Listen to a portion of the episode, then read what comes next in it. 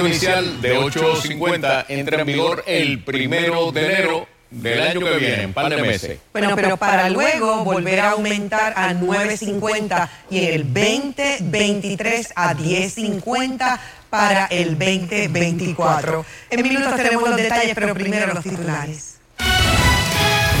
Es una pena que permanezca en prisión. Permanecerá en prisión el exboxeador Juanma López hasta que preste fianza por caso de violencia doméstica. Es un alivio y un dolor, pero yo sé que con la ayuda de Dios, con la ayuda de SEIN y con la ayuda de la Fiscalía, esto se va a esclarecer. Sensación de alivio y dolor para familias de promotor desaparecido cuya osamenta fue hallada en quebradillas. Sin entender los abonados el sube y baja en la factura de la luz, se preguntan cómo de la noche a la mañana aumentó tanto. Preocupante para los salubristas la incidencia de embarazadas contagiándose con COVID-19. Hacen llamado a la vacunación. Aire seco y caluroso se establece desde mañana mientras vigilamos la onda tropical Inves 98L. No una ni dos, sino cinco nominaciones. Se apunta Prince Royce en los premios Billboard de la música latina.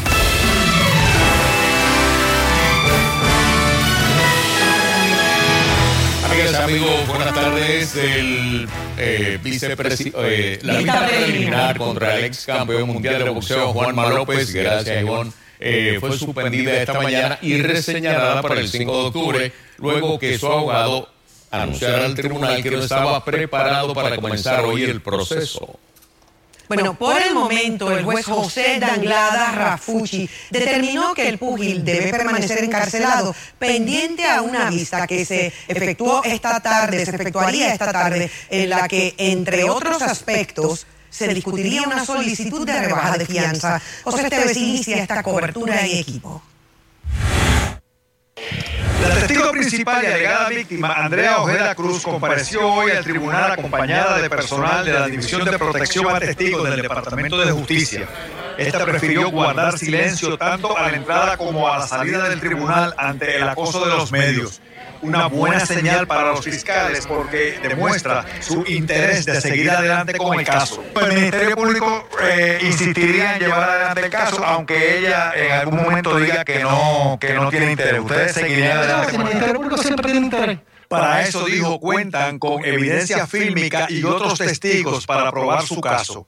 La vista se realizó de manera híbrida con Juanma compareciendo ante el tribunal desde la cárcel.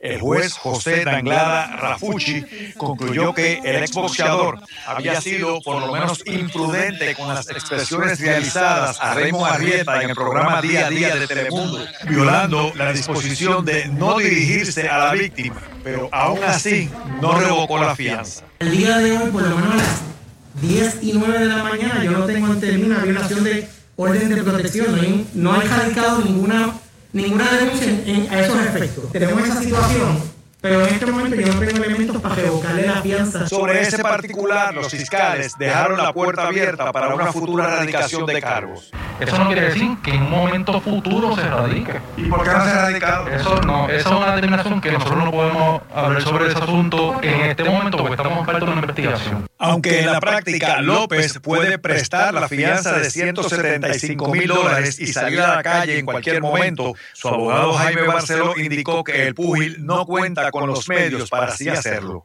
Es una pena que permanezca en prisión. Eh, coincido con el juez cuando dice que, mm, que no hubo, no hay un elemento para quitarle la fianza. Ante el juez también estaba planteada una moción de rebaja de fianza que el magistrado no entró a considerar por entender que este no era el foro pertinente, sino un tribunal de mayor jerarquía. Los siete cargos por violencia doméstica y amenaza radicados contra López cubren un periodo de diciembre del 2020 a julio del 2021. Él está tranquilo, él confía en el proceso, confía en su defensa y nosotros confiamos en poder en ese espacio que nos dio el tribunal para poder prepararnos bien y enfrentar el caso. La vista preliminar quedó reseñalada para el 5 de octubre a las 2 de la tarde. Para Telenoticias, José Esteves. Bueno, y para esta tarde también estaba programada la vista donde se decidiría si se extiende la orden de protección contra el boxeador Juanma López. Pasamos con Marjorie Ramírez con la información en directo.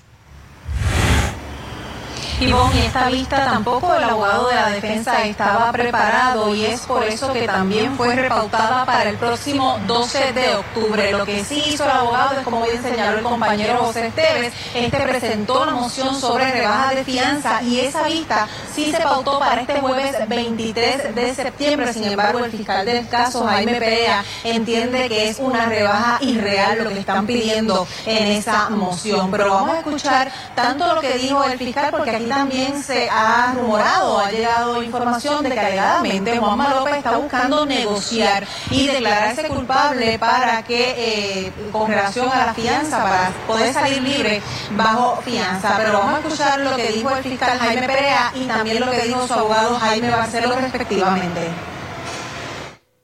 Está solicitando unos números que a, a, a todas luces nos suenan un poquito irrisorios, muy bajitos. Este, pero vamos a estar presentes ese día de la vista y vamos a argumentar. Fiscal, ha trascendido que alegadamente Juanma pudiera estar negociando el declararse culpable para quedar entonces libre bajo fianza. ¿A usted le ha llegado alguna petición o se está negociando algo con el imputado? Nosotros no hemos llegado a ninguna negociación con los de defensa. Eso se ha rumorado por los pasillos, pero nosotros bregamos con el derecho. No nos consta en su momento la vista preliminar lo que suceda en esa vista, pues entonces podemos informar. Para el momento, lo que tenemos es la vista preliminar pautada ya. ¿Sí estarían ustedes dispuestos a negociar algo? Bueno, nosotros no negociamos, siempre estamos pendientes de los intereses de las víctimas. En su momento, él determinará si es, si es capaz de él eh, cualificar para un programa 3.6 de desvío. La, cuando uno se prepara y cuando uno se prepara, es tan subjetivo que tú, hay momentos que estoy preparado para mi caso. la videoconferencia. Vamos a estar en la cárcel, nosotros podemos verlo quizás una vez cada dos días, ni siquiera tenemos la capacidad de verlo todos los días. En nuestra edición de la noche estaremos ampliando para Telenoticias, les informo Marjorie Ramírez. Bueno, pasando ahora a otros temas. El representante de los consumidores reclamó hoy al negociado de energía que posponga cualquier aumento en la tarifa de energía eléctrica hasta investigar las razones que ha dado Luma Energy para solicitar el alza. Tomás Torres Plaza atribuyó la petición a problemas operacionales no vinculados al aumento en el costo del petróleo o compra de energía que, según dijo hoy el gobernador Pierluisi, son las únicas razones que justificarían revisar la tarifa. Luis Guardiola amplía. Joseph de Jesús paga cerca de 70 dólares mensuales de luz en su casa del barrio Trujillo Bajo de Carolina. O más bien pagaba hasta este mes. 130 más de, lo que regularmente llegaba. 130 más en un mes. En un mes. Las razones del alza son un misterio para el sexagenario que vive solo. O sea, ¿qué se? Porque ellos dicen que uno consume más kilovatios. Los problemas de facturación de Luma Energy son una de las razones para que la empresa solicitara un aumento de casi 12% por kilovatio hora residencial que aplicaría a las facturas de octubre a diciembre. Mira, Luis, esta solicitud, en, en mi parecer, no se justifica. El representante de clientes como Joseph ante la Junta de Gobierno de la Autoridad de Energía Eléctrica afirma que Luma está subestimando el impacto negativo de sus fallas en la facturación. Este problema de facturación puede ser mucho más grande, por lo tanto el negociado debe hacer una investigación debe de diferir esta petición de aumento, parcial o totalmente. De esa forma, el negociado, según Torres Placa, puede indagar sobre las justificaciones de Luma, que incluyen además el impacto de los apagones producto de problemas en la generación de energía que siguen en poder de la autoridad. El negociado de energía debe hacer una investigación a ver cuál es la raíz, cuál es la causa raíz de esas averías especialmente en Costa Sur y especialmente en las unidades de Palo El gobernador aclaró su posición sobre la petición de Luma al sostener hoy que el negociado de energía solo debe autorizar el aumento si el combustible o la compra de energía sufrieron algún alza. Aquí no pueden haber aumentos por falta de eficiencia, ya sea de Luma o de la autoridad, para que todo el mundo esté claro. Esta petición es exclusivamente, como se indica en la misma solicitud de Luma, aspectos de operación del sistema eléctrico. En un escrito en su página web, Luma Energy justificó el aumento y aseguró que los cambios a la tarifa no tienen impacto en sus ingresos porque el contrato establece un pago fijo. Ese pago fijo también sale del bolsillo de Joseph, que ya está pensando en medidas más drásticas si en octubre se hace realidad otro aumento. Sencillamente aquí vamos a tener que todo el mundo dejar de pagarlo. Para Telenoticias, Luis Guardiola. Bueno, vamos a comparar el costo del kilovatio hora en Puerto Rico versus algunas ciudades en Estados Unidos. En Puerto Rico el costo actual por kilovatio hora lo tienen en esta gráfica 21 centavos punto 09 mucho mayor si lo comparamos con el costo, por ejemplo, de Florida. Ahí es de 11.86. Si nos vamos para Washington, es de 9.77. En Texas, 11.87. Pensilvania, 13.15. Pero vámonos a Nueva York. Allí es de 18.23. Claro que es importante señalar que los sistemas eléctricos funcionan de forma distinta en Estados Unidos y Puerto Rico, mayormente por la desregulación energética que existe allá, lo que permite competitividad y eficiencia en el servicio.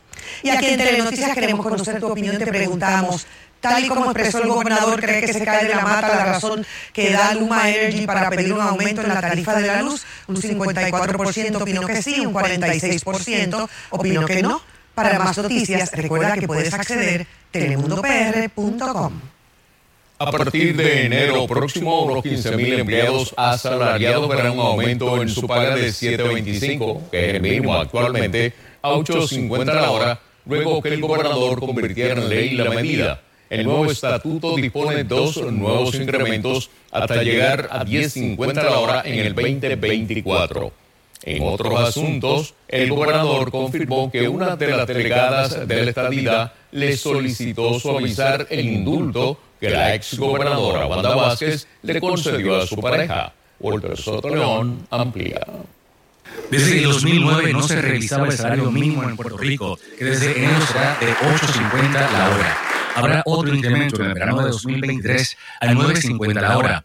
La escala se elevaría a 10.50 dependiendo de la economía. Va a quedar en manos de la comisión el ver si a mediados de julio del 2024 se materializa el aumento a 10.50 la hora o no, o es un aumento diferente.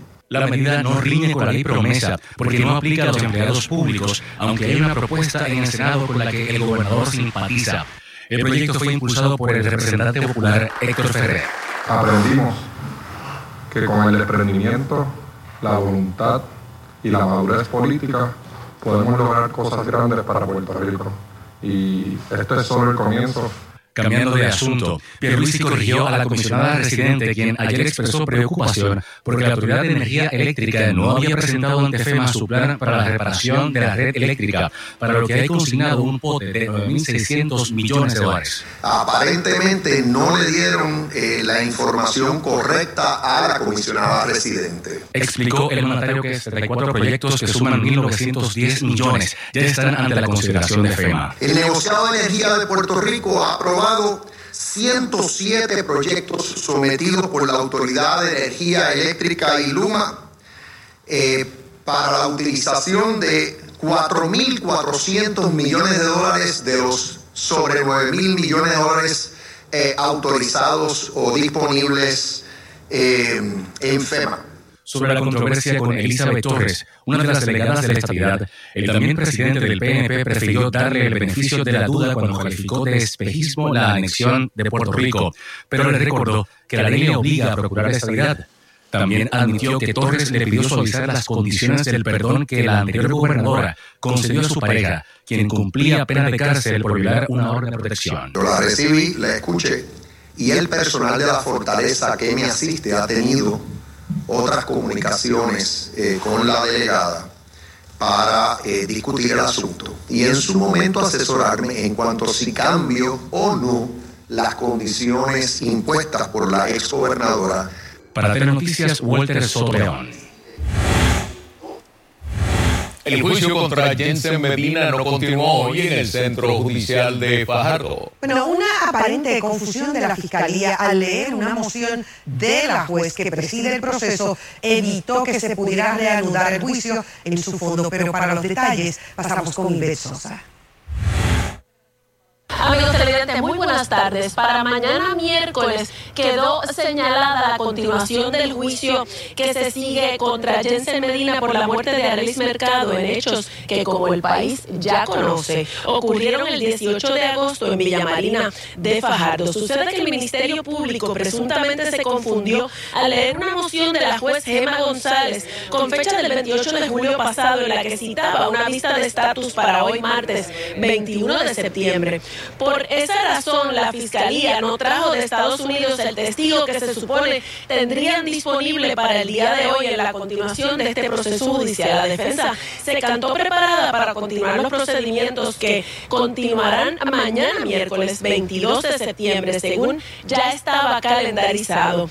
Esta es la segunda ocasión que la Fiscalía no tiene testigos para continuar con los procedimientos en la sala que preside la jueza Gema González. Hay que señalar que la Fiscalía, específicamente el fiscal Eduardo Viltarga, pidió disculpas al tribunal por la confusión y se comprometió a tener un testigo para continuar mañana este proceso judicial. Durante la vista de hoy trascendió que la defensa radicó una moción urgente para cambiar o modificar el horario de supervisión electrónica que el Estado le tiene al acusado. Quien, ¿verdad? Tiene que estar pendiente de, de su horario y eso es una agencia que, que es el que, ¿verdad? Vigila lo del grillete, ¿no? ¿Usted no tiene reparo con que le modifiquen ese horario? No. Como recordarán recientemente, la juez Gema González despachó con un no al lugar una moción de desestimación de cargos que radicara la defensa porque el Ministerio Público no les entregó el sistema original DVR con el que se grabaron las imágenes de lo sucedido el 18 de agosto de 2019 en Villa Marina cuando asesinaron a Arelis Mercado. La defensa no ha dicho aún si recurrirá al Tribunal de Apelaciones en auxilio de jurisdicción con este asunto. La información que nosotros tenemos por el momento desde el Centro Judicial de Fajardo. Soy Beth Sosa reportando. Les regreso al estudio. El Instituto de Ciencia Forense y la policía confirmaron hoy que una osamenta hallada hace año y medio en Quebradillas pertenece al promotor Benjamín Sotomayor de 45 años que había sido reportado desaparecido en la zona oeste. Ante la desaparición, ahora asesinato porque apareció el cadáver es un alivio y un dolor, pero yo sé que con la ayuda de Dios, con la ayuda de SEIN y con la ayuda de Fiscalía, esto se va a esclarecer. Entendemos que vamos a llegar al autor de, de, de, este asesinato, ¿verdad? Y con el favor le vamos a hacer justicia a la familia. El caso se remonta al 2019 cuando el promotor fue visto por última vez el 2 de enero cuando salió de su residencia ubicada en el barrio Ceiba Baja en Aguadilla. Al día siguiente, las autoridades localizaron su vehículo quemado en la carretera 119 del barrio Oyamala en San Sebastián.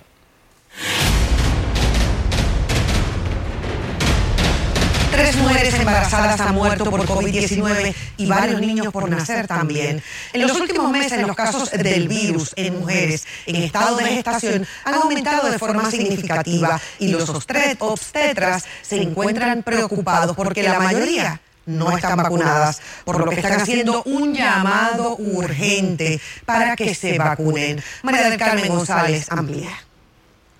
Tan pronto usted esté embarazada y tan pronto tenga acceso a la vacunación contra COVID, debe hacerlo independientemente del que se encuentre la paciente. Este es el llamado de urgencia que está realizando el doctor Naval Bracero, especialista en infertilidad y presidente de Progin, fundación sin fines de lucro dedicada a la educación sobre la salud de la mujer. La mayoría de las mujeres embarazadas temen vacunarse. Cuando comenzó la pandemia eran pocas las que se contagiaban, pero eso ha cambiado drásticamente con la variante Delta. Estos días se nos pusieron los pelos de punta porque hubo en, en agosto, si no me equivoco, hubo dos muertes. La tercera muerte ocurre más temprano en el año, pero ocurrieron dos muertes en pacientes que eran jóvenes. De estas tres pacientes que fallecieron, dos no estaban vacunadas y la que sí lo estaba tenía esclerosis múltiple. Según la investigación que ha realizado el CDC con 30.000 pacientes embarazadas, la vacuna no representa peligro ni para la madre ni para el bebé. Hay data acumulada robusta de decenas de miles de casos de embarazadas que se vacunaron, analizadas por el CDC como para el mes de abril, que demostraron eficacia, seguridad, que le podemos transmitir anticuerpos a, a bebés recién nacidos que a través de leche materna se puede pasar el anticuerpo a los bebés lactantes. Actualmente hay dos mujeres embarazadas en intensivo aquí en Centro Médico. A ambas se le tuvo que realizar una cesárea de emergencia y lamentablemente ambos bebés fallecieron. La doctora Hazel Cruz, obstetra ginecóloga, residente en Centro Médico, ha trabajado de cerca con varias de estas mujeres embarazadas contagiadas. La de estas pacientes no, estaban ya, no se estaban complicando tanto, pero ahora, como dijo el doctor, hemos tenido ya alrededor de tres pacientes que han terminado este, en intubación, entubadas en, en MICU, que es el, el, el área de intensivo del hospital, y casi las tres, han, el embarazo se ha tenido que terminar antes de tiempo para poder darle un mejor pronóstico a la mamá. Para Telenoticias, María del Carmen González. Y en el Tribunal Federal se lleva a cabo una vista sobre la demanda del gobierno por la orden ejecutiva que pretende la vacunación compulsoria a empleados del gobierno. Wilén y Sepúlveda con detalles en directo. En la sala 3 del juez federal Pedro Delgado se llevó a cabo la vista del caso Zulay Rodríguez Vélez, Joama González Milán, Leila Ginorio y Yulisa Piñero versus honorable Pedro Pierluisi Urrutia. En el caso, los demandantes están en contra de la vacunación compulsoria para empleados gubernamentales y alegan que las exenciones por salud y religiosa no están claras. La vista comenzó a eso de las 10 de la mañana y en esta hora solo se han pronunciado tres de los deponentes de la parte demandante, dos de ellos mediante la plataforma digital Zoom, ya que no están en Puerto Rico. En primer lugar le tocó al doctor Andrew Boston. Él es un profesor de investigación del Boston University, disculpen, del Brown University. Este presentó varias gráficas donde explicaba que para él la inmunidad natural es mucho más eficiente que la vacunación. Esto con gráficas de datos de países como India, Egipto y otros lugares del Medio Oriente. Luego de un receso del tribunal se presentó el doctor Joel Hay de la University of Southern California, quien hizo un estudio con la información disponible del Departamento de Salud en el dashboard. Ahora mismo se encuentra eh, hablando un bombero de Puerto Rico quien está en contra de la vacunación y se lo han requerido como parte de su trabajo. La información que tenemos al momento, la vista continúa, es lo que tenemos para Telenoticias, William Sepúlveda.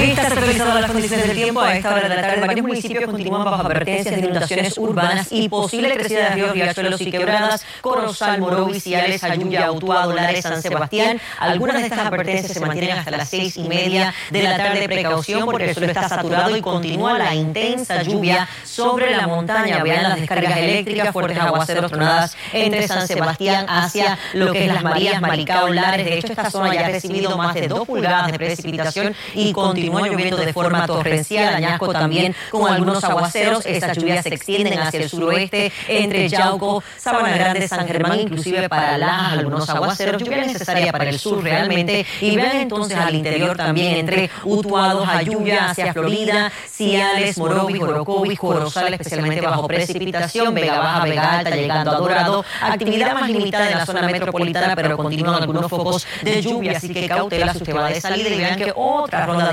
intensa lluvia afectando el sector costero entre Río Grande, Luquillo y hacia Fajardo. Mucha precaución con esas descargas eléctricas si usted es navegante. En cuanto al modelo de precipitación, gradualmente todo debe disiparse, pero el viento está muy ligero del sur, por ende no descarto que se prolonguen estos aguaceros durante las próximas horas y provoquen problemas de inundaciones. Mañana miércoles se retira el campo de humedad de Pier, llega aire más seco, más estable, así que veremos mejores momentos de sol, pero con suficiente humedad para propiciar otra ronda de aguaceros de menor escala para la costa norte, noroeste de Puerto Rico por esos efectos locales, así que no guarden el paraguas, pero veremos muy buenos momentos de sol y la corriente de vientos del sur lo que va a estar provocando son temperaturas bien calurosas. Vean que las máximas pronosticadas durante los próximos días, y esto es para la zona metropolitana, entre 89 y hasta 91 grados para otros municipios de hasta 92, 93, con índices de calor de 100 y hasta 107 grados. Más adelante le echamos un vistazo al pronóstico marítimo.